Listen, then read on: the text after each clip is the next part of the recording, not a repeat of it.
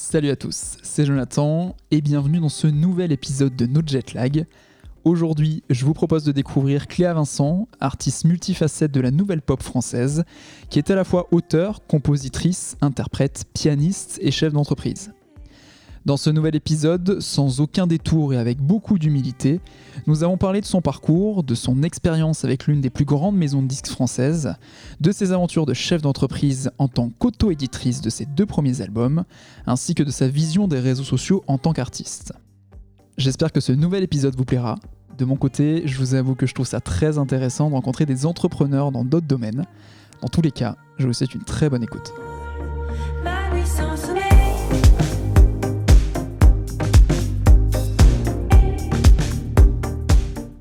Salut Cléa, merci beaucoup pour, euh, pour ton temps, merci beaucoup d'être mon invité aujourd'hui. Alors ce qui est, ce qui est rigolo, c'est que voilà, moi je t'ai découverte en, mars 2017 à Marseille, où il y avait 150 personnes, même 100, 150 personnes. Et je suis venu également au dernier concert euh, à la Cigale, enfin un dernier concert pour moi, à la Cigale où il y avait plus de 1000 personnes. Euh, déjà bienvenue, est-ce que tu veux te présenter? Et la première question que j'enchaîne tout de suite, c'est comment tu vis justement de passer de 150 à 1000 en deux ans? Ah, alors donc je me présente. Euh, je m'appelle Cléa Vincent, c'est aussi mon nom d'artiste. Je suis chanteuse, pianiste, euh, auteur, compositeur, interprète. Voilà, ça c'est un peu euh, mes casquettes euh, principales. Et puis après, on, les- on va en parler ensemble, mais je me considère aussi comme une chef d'entreprise. après, pour ce qui est de passer d'un concert de 150 à 1000 personnes, en fait, ce qui compte pour moi, je crois, c'est euh, c'est que la salle ait l'air d'être remplie. Donc, par exemple, si tu prends une salle comme le Poste à Galène à Marseille, Ouais. il y avait 150-200 personnes, c'était bien blindé. Et donc, tout de suite, tu as une chaleur, et puis même le son, le son qu'on qu'on dégage en faisant le concert, euh, il est mieux reçu parce qu'il rebondit pas partout. La salle est pack, tu vois. Ouais. Et donc, la cigale, 1000 personnes, elle est pleine pareil, elle est fait un peu pack. Et c'est idiot, ça paraît très cliché, mais une salle pleine, c'est quand même toujours très joyeux. En plus, j'ai j'ai vu ça, j'ai lu ça pour toi. Chaque concert est une fête, c'est ce que t'aimes dire. Et euh, pour l'avoir vécu du coup trois fois, effectivement, euh, c'est toujours une fête. C'est vraiment euh, un très bon moment. Je sais qu'à chaque fois on sort, enfin moi, chaque fois que je sors d'un de tes concerts, t'as toujours le sourire, tu as envie de réécouter les, mu- les musiques, tu vois. C'est et c'est ça qui est super. J'ai vu que tu avais commencé le conservatoire très tôt. Là, on va parler un peu de ton parcours. Tu as commencé à 5 ans, faisant du piano. Absolument. Est-ce que tu peux me faire un petit déroulé voilà, de, de- de là où tu viens, comment ça se passe et jusqu'à aujourd'hui? Ah oui, avec plaisir. Alors, j'ai commencé donc la musique conservatoire euh, de Bourg-la-Reine, qui est un très très bon conservatoire dans le 92. J'ai commencé à l'âge de 5 ans avec une prof euh, de classique piano qui était extrêmement sévère et euh, qui m'a pas lâchée. Et parce que quand tu es enfant, tu lâches facilement la musique, tu sais, tu as plein d'autres choses Bien à sûr. penser, voilà. Donc elle m'a elle m'a pas lâchée. Euh, j'ai suivi euh, ses cours pendant environ 6 ou 7 ans. Et puis euh, ensuite, j'ai hélas déménagé. Je me suis retrouvée dans un conservatoire qui était vachement moins bien, en tout cas avec un prof moins, moins chouette. Et là, découragement. Euh, je, je me sens un peu nulle, mauvais élève et tout. Et mes parents ont eu la bonne idée de m'inscrire dans une école un peu alternative de, dans lequel on enseignait le jazz. Jazz, euh, qui dit jazz dit improvisation, dit création. Ça devient, c'est une musique qui est plus, plus créative parce que en fait, tu peux inventer tes propres mélodies dans euh, une grille d'accords. Et ça, c'était nouveau pour moi. Donc, ça m'a permis de découvrir que j'adorais composer la musique. Ce qu'on fait pas du tout au conservatoire. Au conservatoire, on, lit des partitions et on, on les, on les restitue. Donc, j'ai pu découvrir comme ça que j'adorais composer de la musique à l'âge de environ 13-14 ans. Donc j'ai commencé à 13-14 ans à bidouiller un peu des compos sur mon piano sans imaginer une seconde que ça allait devenir mon métier. Mais voilà, c'était déjà, si tu veux, les prémices de euh, mes chansons. Et en parallèle, j'étais bah, tout simplement au collège, au lycée. J'ai suivi euh, une, euh, j'ai fait un bac ES et j'ai même fait des études supérieures. J'ai été jusqu'à, j'ai eu une licence de d'économie gestion Ouais. à l'université de Nanterre. Et en parallèle, quand je suis rentrée en master, j'ai vraiment commencé à faire des concerts. Donc, si tu veux, j'ai j'ai à la fois fait des études et en même temps, euh, j'ai commencé les concerts. Et au bout d'un moment, c'est devenu compliqué de faire les deux. Donc, euh, je me suis consacrée pleinement à la musique et j'ai décidé donc d'en faire ma vie. Et j'ai vu que tu avais joué en, en 2012, c'était le début au Pop-In, c'est ça? Exactement, ça c'était mon premier concert. Et si tu veux, euh, je me suis lancée pleinement en arrêtant mes études Ouais. euh, à- au master. Je me suis lancée pleinement, mais j'avais quand même gardé un petit boulot. Je faisais du booking pour un pianiste argentin qui s'appelle Gustavo Beitelman et ça m'assurait un, un petit revenu tous les mois. Ça, plus le fait qu'à l'époque, je vivais encore chez mes parents. Et, euh, et du coup, voilà, c'est comme ça que j'ai démarré. Parce que c'est sûr que quand on démarre euh, dans quelque activité que ce soit, si on n'est pas salarié, on... c'est très compliqué de rentrer tout de suite euh, l'équivalent d'un salaire. Quoi. Faut au moins. je pense que quand on entreprend quoi que ce soit, il faut. Sauf gros coup de bol, au moins 3 à 5 ans avant d'être autonome financièrement. C'est sûr et je- je suis certain. assez d'accord. Euh, et puis ensuite, donc ça c'était en 2012 euh, pour les pour les bars. T'en fais, enfin tu fais plusieurs dates, tu fais pas mal de dates. J'ai fait beaucoup, beaucoup de dates à Paris parce qu'en fait, c'est une ville où il y a vraiment. Enfin, en tout cas, à l'époque, et un peu moins maintenant, mais il y avait énormément de, de cafés-concerts, Ouais. de petites scènes et tout. Et euh, vraiment, j'en ai fait plein. C'est comme ça que j'ai commencé. Et ensuite, alors ensuite c'est à toi de me dire la date, je ne sais pas, mais tu euh, tu signes chez Polydor. Ouais, très vite, euh, au bout de deux ans à peu près de, de baroudage euh, dans les bars à Paris et tout, j'ai signé sur, sur un des plus gros labels vrai. français qui s'appelle Polydor France. Parce que le directeur artistique qui était passé à un de mes concerts avait vraiment eu un gros coup de cœur. Mais euh, à l'époque, j'étais quand même encore très jeune, j'avais 21 ans. Et franchement, j'étais vraiment débutante. Et donc, si tu veux, j'avais. Je pense que j'avais déjà euh, une identité Oui. ce qui est déjà chouette, hein, parce qu'avoir une identité, euh, c'est important pour se démarquer. Bah. J'avais déjà une identité vocale et puis même un style de chanson qui était pop en français. Mais par contre, ce qui me manquait à l'époque, c'est un entourage. Un entourage, euh, j'avais, j'avais pas encore rencontré euh, la graphiste avec qui j'adore bosser, j'avais pas encore rencontré la photographe, j'avais pas encore rencontré les musiciens.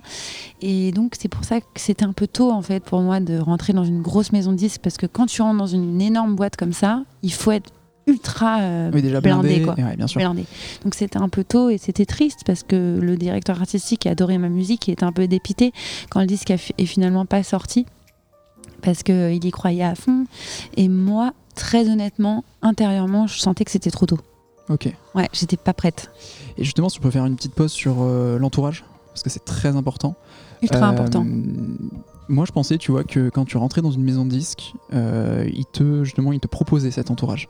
Ils t'accompagnaient finalement. Mais du coup, c'est pas ça. Enfin, si je comprends bien, c'est pas ça. C'est l'artiste qui vient avec son entourage, qui signe, et puis euh, en fait, la, la maison de disques lui propose euh, de la visibilité, le, l'édi- enfin, l'édite, la- le produit, produit l'artiste. Eh bien, ce qui se passe quand tu signes chez une maison de disques, c'est qu'effectivement, on t'impose un entourage Ah, d'accord. ok. On t'impose un entourage, on t'impose un directeur marketing, on t'impose euh, un graphiste, on t'impose un photographe, parce que bah ils ont, c'est eux qui ont l'argent, donc c'est eux qui décident. Et, euh, et en fait, là où je dis que j'étais jeune, c'est qu'à l'époque, je savais déjà plus ou moins avec qui je voulais travailler, mais j'ai pas réussi à imposer mon style. Et ça a été toute la difficulté. 21 ans, une nana qui arrive, un peu, un peu pas trop confiance en elle et tout. Et j'ai dit, euh, je me souviens très bien au directeur marketing, je lui ai dit, euh, ah, j'ai pensé que euh, Lou, elle serait bien pour la pochette, Lou Bénèche.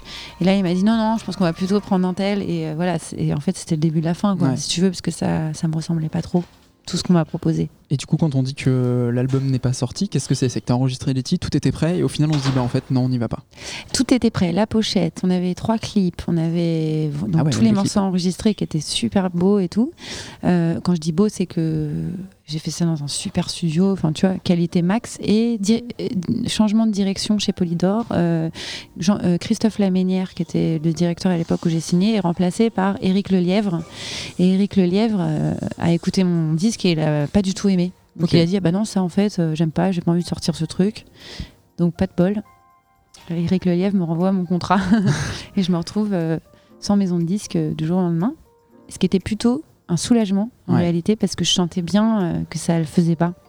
Et j'étais plutôt heureuse euh, d'être libérée. Euh, j'ai pris un avocat, j'ai négocié des indemnités parce qu'en fait, quand une maison de disque te signe, il y a un engagement oui, de leur normalement, il y a part. ouais, il y a une sûr. obligation, une obligation de sortir trois disques, mon- ce qui était mon cas, et aussi une date de sortie euh, du premier album. Donc ils ont dépassé la date euh, sur laquelle ils s'étaient engagés. Donc c'est là-dessus que j'ai pu récupérer des sous. Et avec ces sous, j'ai pu euh, produire euh, tous les disques, enfin les, les deux les deux premiers EP et une partie aussi du premier album. Et justement, là, c'est intéressant parce que c'est là où tu, ton âme d'entrepreneur euh, arrive. Exactement. Euh, puisque donc en 2016 sort Retiens mon désir, c'est ça, premier exactement. album du coup. Est-ce que tu peux donc nous raconter un petit peu euh, bah, comment ça s'est passé, euh, comment tu as créé sa structure? Parce que du coup, c'est autoproduit, hein, c'est ça qui est important de savoir. Parce que à tu n'as plus de maison de disque. À ce moment-là, en fait, ce qui s'est passé, c'est que j'avais, j'ai tout de suite re eu une maison de disques en réalité. Ah. Euh, un label qui s'appelle Midnight Special Records qui m'a signé et qui chez qui je sors Toujours, encore des disques toujours, ça sûr. fait 10 ans. Et en fait, si tu veux, tu peux être producteur de ta musique, c'est-à-dire propriétaire des masters, propriétaire des bandes sur lesquelles euh, sont tes morceaux, tu peux être propriétaire de tes clips, tu peux être propriétaire de tes photos. Et ça veut dire que c'est toi qui as payé tout simplement euh, les enregistrements, tout. Donc là, à ce moment-là, tu es producteur de ta musique parce que euh, c'est toi qui as investi euh, les sous. Et le label, lui, est en charge de. Donc le label chez qui tu signes en licence, ça Ouais. s'appelle. euh, lui se charge de la distribution, la fabrication des disques et de la promotion. Mais j'ai signé avec euh, Midnight Special Records parce qu'ils avaient le savoir-faire, parce qu'ils connaissaient bien mon projet, qu'ils l'adoraient.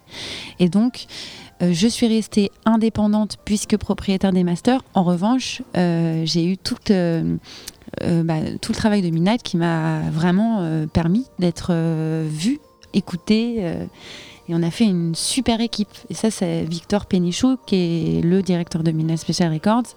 Et la personne la plus importante euh, dans l'histoire de, de mes disques. Parce que c'est lui qui, euh, avec qui j'ai fait équipe euh, dès le début. Dès le début, ce que j'allais dire. ouais. Voilà.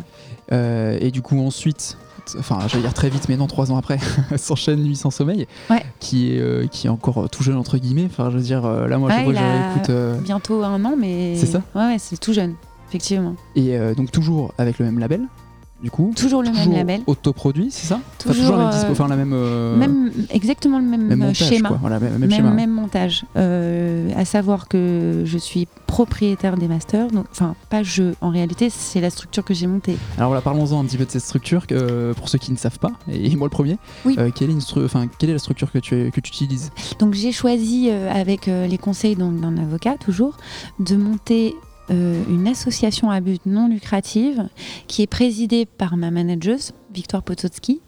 Euh, et en fait, cette structure, si tu veux, elle, euh, c'est elle qui récupère la- l'argent de la vente des disques. Et cet argent, elle le réinjecte dans, les, dans la production à chaque fois. En fait, c'est, si tu veux, on est complètement en autonomie. Ça Donc, Retiens mon désir. Alors, il y a eu aussi l'aide un peu des. hum, J'ai fait du crowdfunding aussi pour le premier album. Ah, Donc, il y a eu une pas. partie des sous euh, investis dans Retiens mon désir qui était euh, en fait du- de la précommande des, des gens qui me suivaient à l'époque.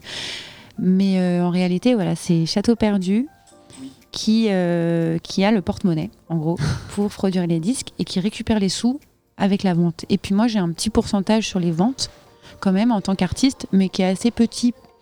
Euh, parce qu'aujourd'hui, on ne vend pas tellement de disques, si tu veux, en physique. Euh, donc voilà, c'est comme ça. c'est Le schéma le plus simple, c'était celui-ci. Alors Château Perdu, qui est aussi un, titre. Euh, Château perdu, oui, c'est Château perdu. C'est le nom de euh, c'est le l'assaut, nom de l'assaut. Pardon, qui- excuse-moi, c'est pas très clair. Oui, tout à fait. Château perdu. Et le, le- le nom que j'ai donné à l'association, Euh, qui héberge tous les contrats, les, qui fait des factures et qui euh, récupère les sous des ventes de disques et qui euh, aussi paye, paye les enregistrements. Petit focus maintenant sur ton équipe, euh, Mhm. parce que bah, comme tu l'as dit euh, là durant ces premières minutes, mais on fait pas de ça tout seul. hein, quand un, enfin, un entrepreneur n'est pas seul, il est entouré. Et d'ailleurs, pour ceux qui écoutent, je vous encourage euh, d'être entouré. C'est hyper important, surtout quand il y a des coups de mou et aussi quand il y a des, des, enfin, des moments positifs. Bien sûr. Est-ce que tu peux nous, nous parler un petit peu de ton équipe? Qui avec toi? Qui bosse avec toi au jour le jour? Alors au jour le jour, j'ai donc ce fameux Victor Pénichou qui dirige. Midnight Special Records, qui avec sa structure s'occupe de distribution, fabrication, promotion. Et, lui, euh, il euh, entre autres paye une attachée presse avec qui je travaille depuis le tout début, qui s'appelle. Mélissa Fulpin et qui est vraiment également hyper importante dans l'histoire de mes disques parce qu'elle a ouvert les portes de, des médias. Donc c'est grâce à elle que mon disque a été euh, écouté par euh, bah, France Inter, euh, qui a choisi de diffuser mes chansons, et plusieurs radios, mais il y a aussi beaucoup la presse féminine. Ouais. Et donc grâce à Mélissa Fulpin, ma musique a été entendue par les journalistes et, et donc bah, tout simplement pa- partagée, diffusée. Donc ça c'était fondamental. Et puis évidemment Victoire Potocki, la manageuse, euh, avec qui je travaille depuis très longtemps maintenant, qui euh, elle s'occupe de un peu superviser tous les calendriers, de négocier, de en fait elle me représente à plein de moments où c'est compliqué en tant qu'artiste. Si tu Oui. veux, voilà. Surtout pendant les négos, enfin là c'est pas ton, c'est pas ton boulot et puis ça. C'est pas vraiment facile, mon boulot. hein. Puis euh, moi, moi, je suis là surtout pour donner. Comment dire Moi, je suis là pour faire de la musique, pour euh, donner de la joie, mais je vais être là pour pousser des gueulantes, tu vois, pour taper du poing sur la table, parce que tout à coup, les gens vont pas comprendre. Si tu veux, je suis là pour faire la fête, comme tu disais, et derrière, je vais arriver et, et hurler sur le mec parce qu'il paye pas la facture. Il y a un truc un peu. Donc Victoire, elle, elle fait aussi euh, et très très bien euh, un- de la direction artistique sur tout ce qui est l'image. Elle a un œil vraiment, un super œil qui fait que quand il y a 30 photos, euh, bah, elle euh, va savoir laquelle est la mieux, parce que c'est pas toujours facile euh, quand c'est toi qui es pris en photo de, se- de savoir laquelle est, la plus belle. Donc elle a vraiment un œil, elle a beaucoup de goût, donc elle va aussi bah, de temps en temps demander des rectifications sur une typographie, sur voilà. Donc elle vraiment c'est une binôme pareil. Elle veille à ton image en fait. très très importante. Elle veille à l'image et évidemment, elle négocie tout dans mon intérêt Bien sûr. Systématiquement pour qu'on ait euh, bah, toujours euh, les bonnes conditions, euh, les meilleurs cachets, etc. Et des musiciens aussi? Alors il y a des musiciens, il y a un une dernière personne dont je, peux, dont je dois parler qui est très importante, c'est ce qu'on appelle le tourneur, qui s'appelle Wart, et, et Wart est en charge de trouver des dates de concert. Donc c'est eux qui vont envoyer à tout leur carnet d'adresses, voilà, Cléa sort un disque, euh, est-ce que vous voulez la faire jouer à Tourcoing, est-ce que vous voulez la faire jouer au Poste Galène à Marseille? De là ils ont des réponses ou non, mais c'est eux qui font, euh, qui montent la tournée en fait. Moi je l'ai beaucoup fait au début toute seule ça, Ouais. d'envoyer mes disques euh, au tout début, au moment des EP. Avec Victor, on faisait notre propre booking, mais au bout d'un moment, euh, on a un peu grossi et on a pu euh, être représenté par un, producteur de spectacle. Et puis dernière, euh, dernière et pas des moindres, les derniers membres qui sont ultra importants, c'est les musiciens avec qui je suis sur scène aussi. Il y a Raphaël Léger à la batterie qui, en plus d'être le batteur, est aussi mon binôme de création et d'écriture parce que de la même manière que Victoire a un troisième œil sur l'image, euh, Raphaël a euh, un œil très important sur mon écriture. Et donc lui, des fois, va m'aider à aboutir certaines, chansons, à leur trouver une direction d'arrangement et tout. Donc on fait une super équipe aussi pour la partie créative avec Raphaël Léger. Et enfin, euh, pour terminer, il y a les autres musiciens qui sont avec moi sur scène, qui n'ont pas forcément, pas très souvent, ils sont pas toujours dans le, processus d'écriture de chansons. Quoique sur Tropicléa 2, euh, le trompettiste clavier a écrit une chanson. Mais voilà, donc eux, euh, bah, on est une super équipe, on est sur la route ensemble et ça depuis maintenant euh, 2013. Ok, donc euh, pour les deux premiers albums, plus euh, Ouais. les, les hippies, enfin les hippies, je sais pas ça Exactement, les- hippies, ouais, c'est bien aussi. EP, je, les sais, je EP. sais pas à chaque fois, mais, ok. Même team de, de musiciens, et ça, j'y tiens beaucoup parce que plus tu joues avec des, les, les mêmes personnes et plus tu as un son. Parce que tu te connais, c'est comme sûr. une langue. En fait, il y a beaucoup de choses qui s'expliquent pas trop euh, sur scène, mais il n'y a pas besoin de mots. Et c'est ça qui est génial. euh, plus tu joues avec les gens et moins tu as besoin de mots. En un regard, ils comprennent que tu veux aller là, que tu Oui, veux aller là. si un truc qui va pas aussi, C'est ça permet réagir. euh, Exactement. Et ça, c'est très fort. Moi, ça me rappelle le vin, dans le sens où euh, un groupe de musique, c'est un peu comme le vin. Plus, plus t'attends, et plus il a de goût, plus il mûrit, et plus tu vois, il y, a un- Et ça se voit, il y a hein. une teneur, quoi. ça, ça se voit vraiment, Voilà. je trouve. Bah, D'année en année, je trouve ouais. qu'on progresse encore euh, à force de jouer ensemble, ouais, c'est clair. Et euh, est-ce qu'on peut revenir juste sur ta première chanson? Que tu as pu écrire Alors, je, n'ai aucune info sur ça, mais quelle était cette première chanson? Qu'est-ce qu'elle- Est-ce que tu t'en souviens? Qu'est-ce qu'elle disait? Est-ce que est-ce qu'elle a été euh, publiée? Euh, alors c'est c'est rigolo parce qu'elle était sur le premier album Polydor qui est jamais sorti, mais finalement euh, elle est restée euh, pour le moment non enregistrée, non sortie. C'est une chanson qui s'appelle Ready to Race. Elle est pas, elle est en français. Et, et en fait, le, le nom au départ, c'était Papillon échappé. Et euh, c'est une, euh, une chanson que j'ai écrite dans un moment ultra difficile, euh, familial, familialement. Je sais pas si ça se dit comme ça, mais j'ai vécu un peu un, un drame familial. Et, et cette chanson m'a un peu sorti de. Ouais, ouais, c'est. En fait, je pense que pour tous les artistes, les premières chansons, souvent, c'est quelque chose de hyper profond. C'est un peu vital même. Ouais. Euh, et après, tu comprends que tu as, un goût pour ça. Mais ouais, la première chanson s'appelle Papillon échappé et un jour je la sortirai. Parce que j'allais te demander, est-ce qu'un jour on aura l'occasion de l'écouter Je pense parce que ouais, ça a été euh, un premier pas dans l'écriture de chansons. Dans, dans tout ton parcours, tout à l'heure, euh, on parlait des Solidays. Du coup, est-ce que, comment ça se passe en coulisses pour des gens qui, euh, par exemple, comme moi, voilà, on, est, on, on vous attend, ça, ça va être voilà, dans deux minutes, vous allez arriver. Qu'est-ce que vous faites? Est-ce que vous avez un rituel? Est-ce que, euh, au contraire, pas du tout? Enfin, euh, comment ça se passe en coulisses? En coulisses, moi j'essaie d'être le plus détendu possible. Ouais. En- parce que c'est important d'arriver bien cool, bien zen, parce que les gens sont là pour faire la fête. Donc si t'arrives stress, ça va leur rappeler le boulot, en gros, tu vois. Donc l'idée, c'est d'arriver ultra cool. Pour ça, ben, il y a pas mal de trucs à, faire. Tu peux te mettre euh, de la musique qui te fait du bien en loge. Tu peux faire des blagues avec les musiciens. Tu peux, euh, tu peux boire une petite bière si t'as besoin. Euh, moi, j'aime bien aussi maintenant faire des étirements. Ça me met bien dans mon corps et tout. Voilà. Et puis un petit peu d'échauffement vocal. Mais surtout, ce qu'il faut, c'est arriver le plus relax possible. Et ça, c'est un truc qui vient du jazz. Les jazzman, ils sont toujours méga relax parce qu'ils ont des parties instrumentales très rapides, très compliquées à faire. Il faut qu'ils arrivent et qu'ils soient méga détendus. Pour toi, alors attention, je sais que c'est compliqué cette question, mais quelle serait la scène où tu t'es dit, euh, là, franchement, je l'oublierai jamais? Ce qui s'est passé là, ce soir, je l'oublierai jamais. Euh, ouais, je, je me souviens euh, euh, ma première maroquinerie qui était en plus pleine depuis un mois et demi, je crois. Il y avait eu un truc où elle avait été sold out très vite. Cette maroquinerie, je m'en souviendrai toute ma vie parce que, euh, en fait, j'étais extrêmement émue et euh, je me souviens que c'était compliqué pour moi de chanter des fois parce que j'avais un peu la gorge serrée. Je, crois qu'il y avait beaucoup d'émotions très palpables dans le public parce que des gens sûrement proches de moi, euh, parce qu'ils me suivaient depuis des années, il y avait je sais pas, j'ai senti, si tu veux, ce soir-là, que ça, il y avait plus que, il y avait plus que de, que de la musique. Il y avait, un vrai partage, tu vois. Et, euh, et donc j'étais très émue, j'avais la gorge toute serrée. Et, et à un moment, je me suis, euh, j'ai pris un coup euh, sur la bouche avec la- le micro et je me suis ouvert à la Ah lèvre et j'ai commencé à saigner.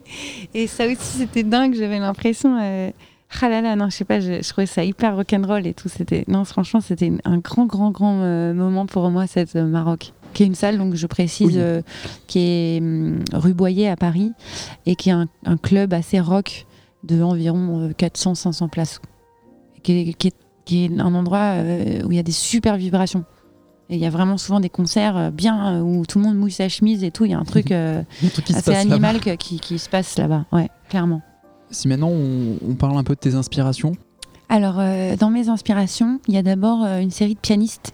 Parce que j'ai beaucoup, beaucoup euh, baigné petite dans la musique, euh, musique, musique, donc euh, musique instrumentale.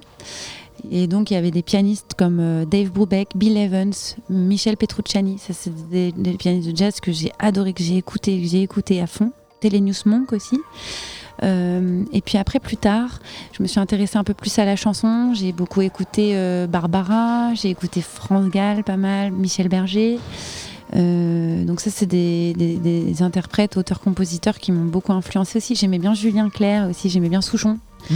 Et puis en- encore plus tard, euh, plutôt la musique électronique avec euh, Daft, Daft Punk, Phoenix R, qui sont venus donner une couleur, je pense, très club à ma musique. Donc on entend tout ça, je pense, dans ma musique, on entend le jazz, piano, parce que je fais toutes les parties piano, on doit entendre la chanson France Gall, Berger, et on entend aussi, j'imagine, le côté club euh, de la French Touch des années Bien 2000. sûr. Voilà. C'est pas facile de, de parler de sa propre musique, mais j'ai l'impression, à force d'en discuter, que c'est à peu près ça qui ressort, quoi. Et quand on s'était vu, enfin quand on s'était vu quand j'étais venu te voir, parce que à Marseille justement tu faisais une première partie, première partie de Ouais. The Pirouette. Absolument. Euh, est-ce que c'était la seule ou est-ce que tu as fait plusieurs dates? J'ai fait plusieurs dates en première partie des Pirouettes. Il y a eu Posta Galène à Marseille. Il y a eu une date aussi à Nantes. Euh, J'ai oublié le nom de la salle, mais ça c'est arrivé plusieurs fois. Non, plus encore que ça. Je dirais qu'en tout, j'ai fait 5-6 premières parties de, des Pirouettes, aussi à Lille. Euh, et c'était un super souvenir parce que cette équipe, elle est chouette et tant euh, Vicky et Léo que leurs musiciens. euh, et vraiment, c'est des gens de qui je me sens super proche, musicalement, mais aussi humainement. J'ai vu que Vicky avait réalisé un de tes clips, Ouais, c'est ça? elle a réalisé le clip dans les Strass. Et une question précise, imaginons demain tu peux inviter des gens autour d'une table pour un repas. Qui inviterais-tu? Des gens que tu connais ou pas, hein, mais qui inviterais-tu et pourquoi? Je pense que j'inviterais euh, un Brésilien, genre euh, peut-être euh, Caetano Veloso. J'inviterais Barbara, je pense. J'inviterais Allez, Télénews Monk. Ah, ce serait trop bizarre, mais ce serait marrant. J'inviterais les Daft Punk. Ouais. Euh, et et peut-être euh, Michel Berger aussi. Et Gainsbourg, voilà. Belle table hein, quand même. Ça Belle ferait, table. hein. Ça ferait une belle table. Ce serait cool. Putain, la vache. Est-ce que les gens arriveraient à se parler? Ça, c'est une autre question. Peut-être j'inviterais l'Erita Mitsuko aussi. Euh, Est-ce qu'il y a une musique ou une citation qui t'a marqué? Je sais que moi, voilà, en tant qu'entrepreneur, il y a une citation qui m'a vraiment marqué dès le début. Euh, Est-ce que c'est le cas aussi pour toi ou, C'est laquelle euh, la citation c'est si tu ne construis pas ton propre rêve, quelqu'un va t'embaucher pour te faire construire les siens. Ah Donc en gros, ouais. c'est bouge-toi un petit peu parce que sinon tu vas bosser pour d'autres alors que t'as envie d'y aller quoi. Alors moi, j'ai une- c'est une phrase qui est de mon père, enfin pas de mon père, pas du tout. C'est c'est lui qui me l'a dit plusieurs fois et c'est une phrase qui, je ne sais pas de qui elle est, mais ça doit se retrouver facilement. C'est va vers ton risque, euh, à te voir euh, rouler, ils s'habitueront. Donc ça veut dire en gros, et ça c'est complètement mon leitmotiv, c'est en fait je suis quelqu'un qui prend beaucoup de risques tout le temps. Ouais. Je prends beaucoup de risques à euh, faire des side projects, à faire des collabs un peu chelous, euh, parfois avec des gens euh, qu'on dit ah mais lui il a pas le vent en poupe en ce moment ou elle, bah je m'en fiche en fait de si c'est pas une personne qui est branchée, j'ai juste envie de faire de la musique avec cette personne et et parce que a- voilà, je, je perds jamais de vue le plaisir et c'est le fait de garder toujours le plaisir qui me donne l'énergie de continuer. Parce qu'en fait, c'est un métier très difficile et si tu perds de vue euh, la joie de vivre et le plaisir et que tu fais les choses que par opportunisme, pour moi, ça marche pas. Mais je suis assez d'accord. Il faut, euh, il faut y aller par passion, par plaisir. Exactement. Et donc, va vers ton risque, bah, c'est aussi le risque parfois de collaborer avec des gens bah, qui n'ont pas forcément euh, un style proche du tien. Ouais. Euh, ou euh, ça peut être de tout à coup choisir de faire euh, de l'action culturelle dans le 93 avec des élèves en difficulté. Sur le papier, ça pourrait sembler euh, pas super sexy, tu vois, et alors que bah, moi, ça me- en fait, ça me nourrit totalement de faire des trucs avec des jeunes. Voilà, donc c'est euh, ce genre de choses euh, où j'ai du plaisir à sortir des sentiers battus. Continue dans ce que tu disais au niveau des euh, side projects. À côté, tu es un peu présentatrice Ouais. de So Pop. Exactement. Avec 4 je crois. c'est ça Ouais, exactement. Est-ce que tu peux juste nous en dire un petit mot Parce que c'est euh, c'est aussi ça de faire plein de petites choses qui nourrissent, je trouve. Bien sûr. Écoute, c'est très drôle ce projet. Donc c'est, euh, j'ai eu l'idée avec une autre personne qui est très importante pour moi, qui s'appelle Alice Vivier, qui m'a beaucoup fait jouer dans la salle qu'elle dirigeait à l'époque, la loge. Et Alice Vivier un jour m'a dit Cléa, je trouve que tu devrais avoir ton émission de télé. Et je lui ai dit bah vas-y, pourquoi on le fait pas? Donc on s'est associé avec Alice, Victor et Victoire pour faire So Pop, l'émission euh, sur la pop. Et c'est un format de 30 minutes et c'est hyper drôle parce que Là, pour le coup, j'ai pris beaucoup de risques. Je me suis mis dans la peau d'une présentatrice. On avait une équipe technique quand même euh, assez euh, costaud. Et j'ai eu l'impression de jouer. Je me suis retrouvée un peu comme dans ma chambre d'enfant à jouer la présentatrice. et j'ai adoré ça. euh. Et puis j'ai eu des vrais grands moments d'échange avec les artistes, des très belles surprises quand ils jouaient les morceaux avec le backing band euh, que j'ai créé spécialement pour l'émission. Enfin, ça a été que de la joie, alors qu'au départ, euh, c'était beaucoup de peur de. Bah ouais, de. Enfin, beaucoup de peur. Ou en tout cas. c'était étonnant de passer du statut de chanteuse à présentatrice. Il y a un truc un peu bizarre, mais en fait, ça m'a pas tellement empêché de d'y aller, quoi. Et c'est, est-ce qu'il y a une fréquence? Alors, c'était une émission. euh, on a tourné six épisodes l'année dernière, donc une émission tous les deux mois. Et cette année, euh, on est en train de fabriquer le nouveau format. D'accord. Euh, et en attendant, on, on organise des soirées pour faire patienter un peu avec des artistes de pop. Et ces soirées, on les organise au Carreau du Temple, avec, avec toujours la même équipe. Que de projets. Franchement, Ouais. c'est, trop cool. Super nourrissant, tu vois, ça me permet d'être. Par exemple, quand j'invite un artiste dans mon émission, eh ben, je vais écouter tous ses disques. Parce que bah, il faut quand même que je sache qui y vient. Et c'est con, mais juste d'avoir. euh, bah, d'être obligé, entre guillemets, de rentrer à fond dans une discographie comme celle de Christophe, comme celle de Philippe Catherine, comme celle de Vincent Delerme que j'ai invité dans mon émission, ou même Lio ou euh, Ariel Dombal. Bah, quand tu écoutes tous les disques de Lio, tous les disques de, de Catherine, tous les disques de Christophe, il y a un truc, c'est super nourrissant, quoi. C'est génial, tu comprends plein de choses. euh, donc voilà, et après derrière, je pense qu'inconsciemment, je le réinjecte forcément dans je ma pense musique. aussi, ouais. Voilà. Si tu si tout, euh, oui, ça te nourrit. Pas forcément. forcément, ouais, c'est de la culture. Culture générale, culture musicale, ouais, à fond. Avant de passer à la deuxième partie des, réseaux sociaux, euh, j'ai regardé un petit peu et tu as des centaines de milliers de personnes qui t'écoutent sur Spotify chaque mois. Est-ce que tu te rends compte que tu vois, il y a des centaines, euh, milliers de personnes qui t'écoutent? Est-ce que ça a changé quelque chose? Parce que bah, au début, on commence, il y a euh, nos parents, il y a euh, notre famille, donc il va y avoir 10-20 écoutes. Et en fait, là, il y en a plusieurs centaines de milliers. Donc il y a quand même un gros gap. Est-ce que tu peux parler un petit peu de. J'ai pas le mot qui me vient, mais de la. Mince, de la, pas la popularité, mais tu vois ce que je veux dire? Bien sûr, oui, je comprends ce que tu me dis. Bah, écoute, moi j'ai beaucoup de chance parce que j'ai effectivement beaucoup de gens qui écoutent ma musique. Euh, comme tu dis, euh, ça peut atteindre 3 400 000 euh, auditeurs par mois euh, sur uniquement sur Spotify. Donc, il Ouais. faut imaginer après additionner à YouTube, euh, Deezer et compagnie. Donc, euh, les chiffres sont très, très bons. Et à la fois, je suis peinard parce que personne me reconnaît dans la rue. euh, J'ai parce que je suis pas non plus suffisamment euh, médiatisée pour. euh, donc j'ai tous les bons côtés. C'est-à-dire qu'à la fois, il y a des gens qui écoutent ma musique, donc c'est très encourageant. Euh, et à la fois, je peux continuer à faire ce que je veux tout le temps, euh, jouer avec qui je veux, parce que les gens, je pense, euh, m'identifient, mais beaucoup, beaucoup, beaucoup moins que celles, les chanteuses ou les chanteurs qui passent à la télé, par exemple. Demain, enfin, si Angèle elle a envie d'aller s'acheter un croissant ou Clara Luciani d'aller en boîte de nuit, bah c'est c'est compliqué, complexe, tu vois. ouais. Moi, j'ai jamais, jamais atteint la- ce qu'on appelle la popularité, ou en tout cas, euh, le- ouais, la- le, le côté, euh, bah, le vœu d'Etaria, quoi. Et, et c'est- et je vais dire un truc, franchement, je me le souhaite pas. Je, je souhaite de rester euh, quelqu'un dont on écoute la musique, mais surtout de garder ma liberté au maximum, tu vois. Ça doit pas être facile, hein, au jour le jour. Pas facile parce que je suis à un stade où bah, je suis obligée de déployer énormément d'énergie pour, pour, pour que ma musique euh, existe. Et euh, là où, où peut-être quand tu es plus connu, bah, tu peux te permettre des vraies pauses, des trucs comme ça. Quoique, quoique tu es surexposé comme euh, Juliette Armanet. euh, Angèle et Clara Luciani, quand tu es surexposé comme ça, c'est aussi beaucoup de travail parce que tu es obligé d'être tout le temps. euh, Enfin, tu es ultra sollicité. ouais, voilà, obligé de. C'est presque un autre métier en fait, j'ai l'impression. Moi, j'ai vraiment pas le côté. Ouais, en plus, et moi, ça me pose un problème de voir ces artistes euh, un peu pressés comme des citrons. Je me mets à leur place, je me dis quand même psychologiquement euh, d'être ultra exposé, euh, c'est c'est une forme de C'est violence. tellement dur. C'est, enfin voilà, c'est. Ça doit être dur, ça doit rendre fou. Je, très sincèrement, je pense pas avoir les épaules pour euh, supporter ce genre de choses. Et c'est pour ça que j'ai- la chance d'être comme un poisson de taille petite, mais qui arrive quand même à, vivre dans un grand océan, tu vois. Je, je ne suis pas la baleine, je suis le, le poisson pilote, tu vois. Et je kiffe, franchement, je trouve que c'est une, super place dans la vie d'être euh, poisson pilote. Et justement, du coup, ça fait le lien avec la partie communication, réseaux sociaux. Aujourd'hui, il y a tout le monde qui a un avis sur tout sur Internet. Hein, c'est voilà, c'est la base d'Internet. Euh, c'est ce qui en fait le charme, mais c'est aussi bah, le côté négatif, je trouve, d'Internet. Euh, Est-ce que tu sais ce qu'on dit de toi sur les réseaux sociaux? Est-ce que tu as ce qu'on appelle les haters? Euh, Et si oui, comment tu les gères? Enfin, Est-ce que justement cette taille de, de poisson euh, permet de ne pas en avoir? Enfin, je sais pas. Eh ben absolument. Euh, comme je suis un petit poisson, il n'y a pas de haters trop qui viennent euh, dans, sur mon, sur mon espace, dans mon espace vital.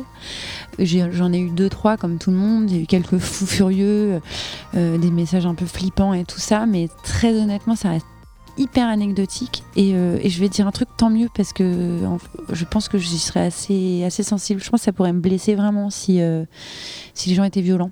Donc c'est ça aussi d'être bah, anonyme tout en étant écouté. Cette chance que j'ai de ne pas être victime de toute la, haine qu'on peut voir parfois déferler sur Internet. Et est-ce que justement les réseaux sociaux, les réseaux sociaux pardon, ça te permet d'être proche de, de ton public, de ta communauté? Parce que je vois que tu mets pas mal de stories, Ouais. notamment sur Instagram. Est-ce que oui, ça te permet justement d'avoir ce, ce lien qu'avant on pouvait pas avoir hein, sans, sans ça? Ouais, absolument. euh, moi, je, suis très très libre euh, sur les réseaux et tout. Je, mets- je poste vraiment ce que je veux tout le temps. Parfois, je m'autorise aussi à disparaître un petit peu quand j'ai rien à dire, parce que moi, je suis pas pour occuper le terrain quand on n'a rien à dire. Donc, ça m'est arrivé parfois pendant trois semaines euh, de rien poster, bah, tout simplement parce que j'étais en train d'écrire. Et euh, par contre, dès qu'il arrive quelque chose de chouette, que je suis en studio, que bah là, je, je montre parce que je suis excitée, parce que j'ai envie que les gens soient au rendez-vous. Et je pense que je suis assez euh, transparente et honnête sur les réseaux. En fait, Euh, je cherche pas à faire croire que euh, je suis une rosta ou quoi que ce soit. Je, vraiment, je crois que je suis parfaitement transparente et les gens le ressentent que j'ai pas envie de leur foutre les boules, à leur poster des piscines à LA, tu Ouais. vois. Très honnêtement, si c'est juste pour frimer, ça m'intéresse pas. Moi, ce qui me plaît, ce qui me plaît, c'est de tout simplement tenir les gens au courant de mon actualité musicale, tout ce qui est la frime et tout. euh, J'avoue, je suis moins fan parce que on sait à quel point les réseaux sociaux, ça peut, ça peut rendre les gens tristes aussi. De et parfois, ils se disent Ah, mais elle, elle vit ça et moi, je vis pas ça. Donc, euh, je dis pas que j'ai souvent l'occasion de frimer, c'est pas vrai. Mais je trouve pas que ce soit forcément intéressant de montrer euh, les Ouais, trucs c'est un pas peu. ton caractère. Ouais, c'est pas mon ta caractère. et tes valeurs, quoi. Par contre, euh, quand il y a un morceau que je kiffe euh, et qui est, qui est en studio ou un truc là, ouais, j'y vais. Je, je, je vais. Là où je vais frimer, c'est plus sur la partie. ouais, regardez ce qu'on a fait, hein, c'est cool. Et d'ailleurs, je, je pense à une question comme ça. Ça t'a fait quoi la première fois où tu t'es entendu à la radio? Alors, figure-toi que je ne, que, qu'en fait, je reçois tout le temps des messages de mes, de mes potes ou de ma famille ou de gens pour dire ah je t'ai entendu là, je t'ai entendu là et tout à la radio, je t'ai entendu. Et moi, je, je, m'entends jamais. Jamais Après, j'écoute pas beaucoup la radio. Si, une fois, une nuit, je me suis vue euh, à- sur M6 D'accord. Euh, mon clip est passé pendant la nuit. Je rentrais d'un concert et je pense qu'il était 3h du mat. Et, et comme je passe sur le programme alternatif la nuit, je suis tombée sur le clip de Château Perdu. Et ça m'a vachement émue parce que ce clip, on l'a tourné avec Michel Blades. Un peu en DIY et de voir qu'un clip DIY allait à la télé comme ça euh, ça m'a ému plus pour Michel finalement que pour voir ma gueule à la télé c'est Michel Blades qui avait donc euh, réalisé ce clip Et du coup, alors, quel est ton réseau social préféré?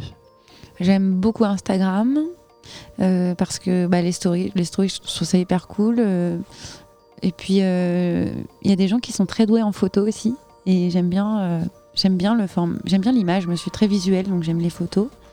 Après, euh, euh, pff, ouais, Facebook, je commence à m'en lasser un peu quand même.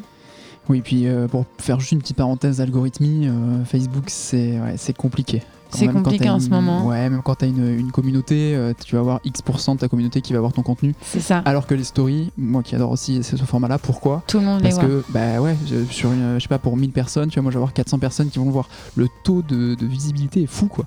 Ouais, c'est ça. Et pouvoir Non, interagir aussi tout de suite, c'est très, enfin, c'est très simple, quoi. Puis j'aime bien aussi euh, suivre certains comptes, regarder les stories parce qu'il y a des gens qui en font un usage génial, des- Ouais. notamment euh, les, les comiques. Enfin, je sais pas si c'est un peu ringard de dire ça, mais les gens qui font du, du one-man show. euh, ils savent l'utiliser pour faire des genres de mini-sketch. euh, Enfin, franchement, tu peux bien te bidonner parfois avec des stories. Clairement. Et puis, euh, il y a des gens aussi euh, qui ont un sens artistique avec les stories, qui arrivent à faire des très belles photos instantanées. Enfin, non, franchement, euh, je trouve qu'on se marre bien sur Instagram. Et euh, est-ce que c'est toi qui gères tes, tes profils sociaux? Est-ce que c'est ton équipe? Je gère euh, mes profils, enfin c'est moi qui, qui gère la majorité des profils. Après, de temps en temps, euh, je délègue euh, le postage. Donc euh, parfois, je vais écrire un texte et puis Midnight va se charger quand j'ai pas le temps ou quand. Non, c'est pas le, enfin, quand Voilà. c'est le bon moment justement et que tu fais autre chose. Voilà, c'est ça. Donc ouais, on est, on est plusieurs à bosser là-dessus, mais je garde un contrôle euh, clairement parce que je trouve que c'est important de rester euh, c'est toi, quoi. complètement soi-même. Bah, c'est quand même, il y a écrit Clé à Vincent, donc euh, ce serait un peu mentir que de laisser quelqu'un écrire quelque chose à ma place. Enfin, ça serait un peu chelou. Et est-ce que tu as une ligne éditoriale dans, enfin, Est-ce que toi tu t'es dit voilà, je vais, je vais faire telle chose, telle chose ou c'est vraiment du allez, je poste un truc aujourd'hui parce que ça, ça me donne envie quoi. Bah, je vais très peu sur le perso. Euh, je poste très peu de choses intimes, genre euh, qu'est-ce que je mange, euh, qu'est-ce que je bois. Enfin, euh, tout ça, je, je m'en fous un peu. Euh, Je mets surtout ce qui est en rapport avec mes concerts, ma musique, et puis de temps en temps quelque chose qui m'a touché. Un concert que j'ai vu, euh, une exposition que j'ai vue. En fait, à chaque fois, ça a un lien avec euh, les arts. Parce que tout ce qui est euh, le life, euh, comment on appelle ça, life. euh, Je sais pas, mais raconter ta vie, Lifestyle. c'est pas. Ouais, non, c'est- je trouve que, c'est- franchement, euh, je vois. ça apporte un- pas trop de valeur, c'est vrai. Non, je trouve pas. Je trouve pas. On arrive bientôt à la fin. Il reste quelques, quelques petites questions. C'est passé vite. C'est ouais, va assez vite, mais tu vois, ça fait déjà 40 minutes alors que C'est j'ai l'impression qu'on a effleuré les sujets à chaque fois. Euh, Est-ce que tu peux me parler un petit peu de tes actualités euh, et aussi de ton futur, de tes ambitions, de tes envies, euh, toi qui, qui, veut faire, enfin, qui fait et qui a envie de faire plein de side projects? Absolument. Donc j'ai ce fameux disque, ce fameux disque. Pardon. j'ai trop donc cet album, ce demi-album Tropicléa 2 qui sort en avril dans le cadre du Discard Day. Il y aura trois dates à Paris euh, pour euh, la restitution de, ce disque. Donc ça c'est au printemps. J'ai pas mal de dates aussi en France. Je vais faire les Franco de Montréal. Euh, je vais partir jouer donc à droite à gauche et surtout là je suis en train de bah, d'écrire mon troisième album. Oh, c'est une belle. Euh, je suis super cool. contente parce que j'ai eu une grosse vague de chansons euh, cet été à l'automne. euh, donc euh, voilà, je me sens en pleine possession de mes moyens. Et l'année prochaine, bah, il y a Sopop qui va continuer sûrement. Et puis j'aime beaucoup euh, mener des projets d'action culturelle avec euh, des jeunes. Donc euh, je vais essayer de continuer ça aussi. Parce que la pop est pas tellement écoutée euh, des jeunes d'aujourd'hui, ils écoutent beaucoup de rap. Mais pourtant, ils sont curieux et, en fait, ça me plaît de leur parler de musique euh, autre que le rap, même si j'aime beaucoup le rap, mais en fait, je suis, je suis pas très spécialisée. Euh, moi, je peux parler surtout de pop et de jazz. Donc, partager mes connaissances avec des jeunes, je trouve ça super fort. Là, dans tout ce que tu as dit, euh, j'ai encore une question qui me vient. Donc, euh, donc prie, profite. Comment on fait pour euh, écrire? Enfin, que- Comment ça se passe? Ça vient comme ça du, du jour au lendemain Tu te dis voilà, là j'ai j'ai un sentiment, je ressens quelque chose, je vais écrire. Enfin, comment ça se passe? Exactement, c'est exactement ça le processus. T'es dans une cir- t'es dans un contexte et tout à coup, euh, t'as dit quoi? T'as dit une. euh, Je sais pas, enfin, t'es dans un mood grosso modo, t'as une Ouais, idée qui vient, un sentiment. T'as parlé d'un sentiment. ouais. Et ben moi, euh, mes chansons partent toujours d'un sentiment. Donc je vais te donner un exemple tout bête. Euh, euh, la dernière fois avec euh, donc Kim, avec qui je fais, je fais une résidence dans le 93, on prend notre bagnole et on se retrouve dans un bouchon épouvantable où on n'arrive pas à sortir de Paris alors qu'on doit aller dans le 93. Et là, euh, je me suis dit mais c'est pas possible, tous ces gens euh, qui vont au boulot et qui subissent ce truc-là, des heures d'encombrement, c'est hyper stressant et tout. Et ben là, donc il y a la chanson N'allez pas travailler qui est sur mon prochain disque, Tropicléa, qui qui est en réaction à ça en fait. Ça m'a tellement rendue à la fois impuissante. euh, donc N'allez pas travailler. Après, il y a une autre chanson euh, sur ce disque euh, qui s'appelle Poupée canapé. Et ça, c'est par exemple quand j'ai eu l'impression que parce que j'étais une femme et parce que j'étais sur des talons aiguilles et que, et que dans un contexte de travail, par exemple, bah, on allait me donner moins de crédit. Ou euh, tout à coup, ah oui, mais c'est une meuf, donc euh, elle sait pas trop ce qu'elle fait, alors que tu sais très bien ce que tu fais. Et ça, par exemple, c'est une chanson en réaction à ça. Et ça, c'est un sentiment parce que euh, sur un concert, j'ai dû euh, probablement euh, me sentir un peu pas pris au sérieux. Voilà. Et ça, par exemple, bah, c'était une idée qui m'est venue euh, poupée canapé sur, euh, Le titre est drôle. 2. J'avais encore une question hein, qui me vient, mais quelle est ta chanson préférée? Mais la tienne, tu vois, dans, dans les chansons que tu as pu enregistrer. euh, et pourquoi? En fait, je- ça change, euh, ça change à mesure qu'il y, a des- nouvelles chansons qui arrivent, mais très souvent, euh, c'est toujours très plaisant de jouer une chanson nouvelle. Alors c'est un peu égoïste parce que parfois le public il aime bien retrouver des, anciennes, mais j'ai plaisir à chanter euh, Retiens mon désir, Château perdu, je m'y attendais pas, qui sont mes trois titres phares un peu de mes premiers albums. J'adore les jouer, hein, vraiment, j'adore ça et je sens qu'à chaque fois il y a un, impact parce que bah, parce que ces chansons elles ont bien circulé. Mais là, par exemple, j'ai hâte de jouer bah, Poupée Canapé. Tu vois, comme c'est la première fois que je compose euh, un reggae, parce qu'il est un peu reggae.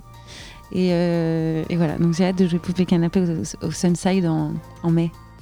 Sur quels réseaux sociaux on peut te suivre? Enfin, où est-ce qu'on peut te suivre en, en règle générale? Alors, on peut me suivre euh, sur Instagram, sur Facebook encore, parce que je continue à poster quelques événements de concerts, etc. Euh, voilà, après, euh, mes disques qui sont sur le site de Midnight Special Records, euh, souvent ils postent un peu l'actu.